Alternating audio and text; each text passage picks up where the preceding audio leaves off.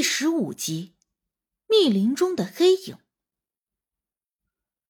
眼看着天很快就要黑了，天黑以后，不但会增加我们找孩子的难度，更有可能会遇到那天我所遇到的情况。我将自己的顾虑说了出来。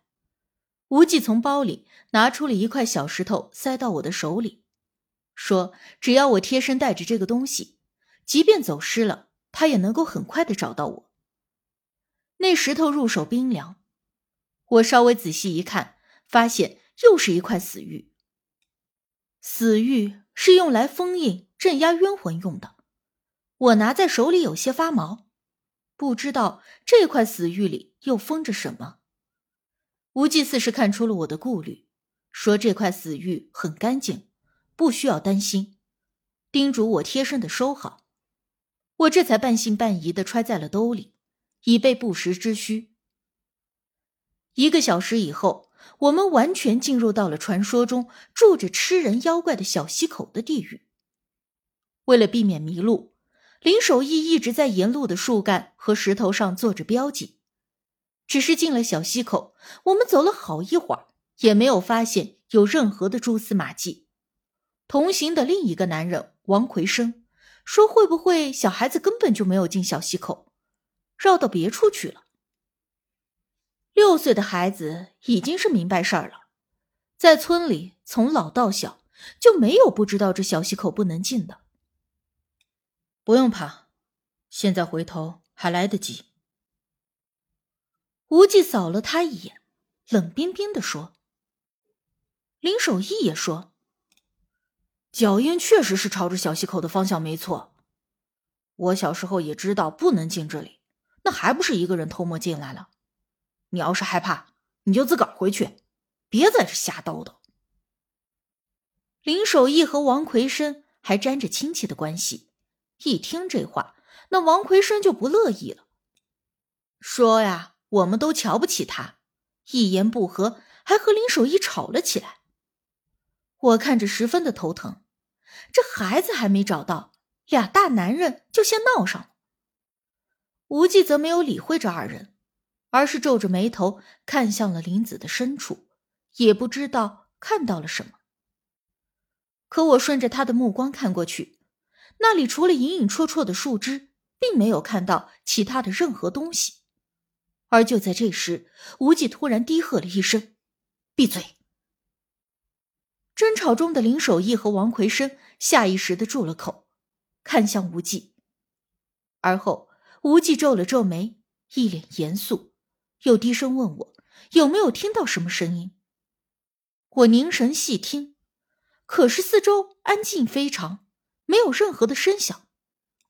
我摇了摇头，林守义也说：“别疑神疑鬼的，哪有什么声音啊？”而这时。我忽然明白了无忌的问题。现在是夏天，夜里的林子不应该这么安静的。我话音一落，林守义和王奎生也脸色一僵。进了这个小溪口，就像进了死地。无忌的声音低低的，在这样黑漆漆的林子里听起来，让人脊背发紧。可即便如此。孩子还没有找到，我们不可能现在就回去，只能够加倍的小心，硬着头皮继续向前找。又走了一个多小时，我渐渐的开始有些疲惫了。林深路重，身上的衣服早就已经被夜露打湿，我冷得用力的搓了搓胳膊，有些后悔跟着进入小溪口了。而那王奎生也一直都在嘟囔，说呀。孩子或许早就出去了，保不准这会儿都已经回到家了。咱们在这老林子里，手机也没信号，所以才联系不上咱们的。他虽然理由诸多，但是任谁都听得出来，他其实就是害怕，想要回去。我和无忌懒得理他，而林守义找不到孩子，本来就焦躁，被他念叨的久了，憋不住火，这二人又吵了起来。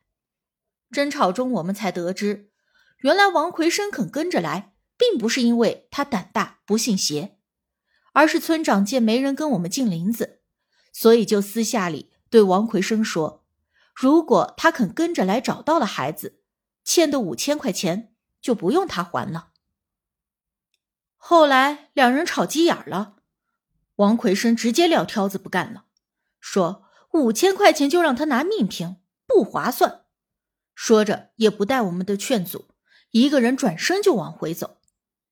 我担心他会迷路，遇到危险，就想让无忌开口劝劝，但无忌还是没有说话。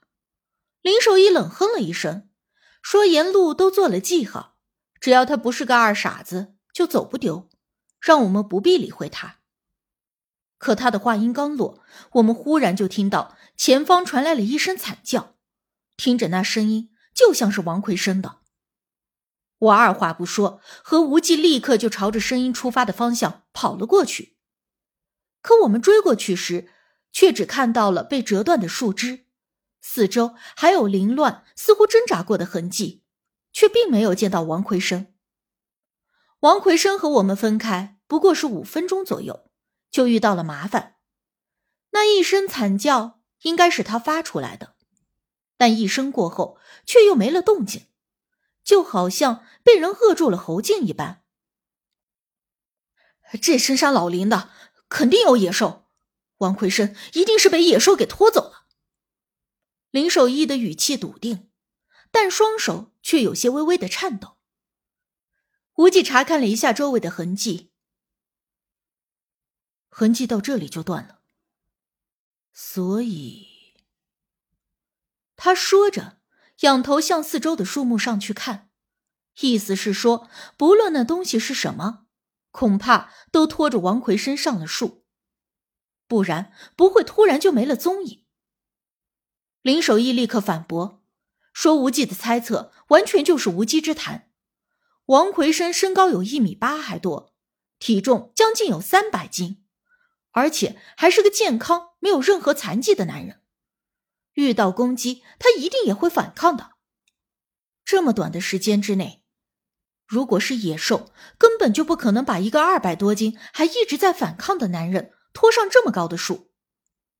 我也认为林守义说的有些道理，可是有一点他没有注意到：无忌从头至尾都没有说拖走王奎生的是野兽。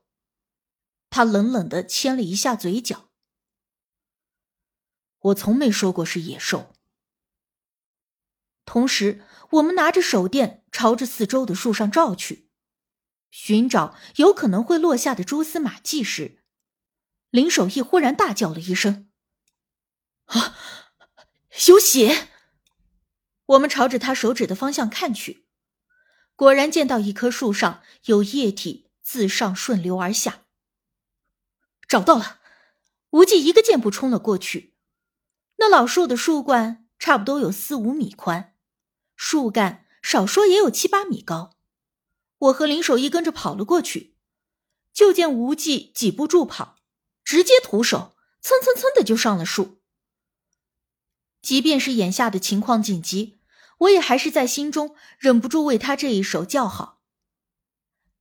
找到什么了吗？我站在树下问。无忌上树之后。整个身体都隐在了树冠中，我们在下面什么都看不到。我的话音刚落，无忌就冲着我们喊了一声：“人找到了！”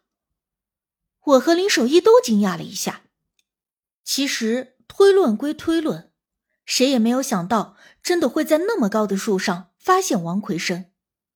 而眼下也不是我们纠结细节的时候，王奎生受了伤。并且处于昏迷中，且不知道将他拖上树的东西什么时候会回来，所以我们必须抓紧时间。无忌用随身携带的绳子捆着王奎生，另一头缠着粗枝干，一点点的往下放。看着王奎生的大身板晃晃摇摇的往下落，好几次我都生怕无忌抓不住绳子，直接给他摔下来。可是我的担心完全就是多余的。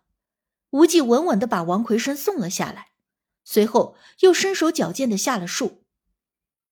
看到他那身手，不免就让我想到了古装剧里的轻功。无忌说上面什么也没有，更不清楚为什么王奎生会被拖到上头去。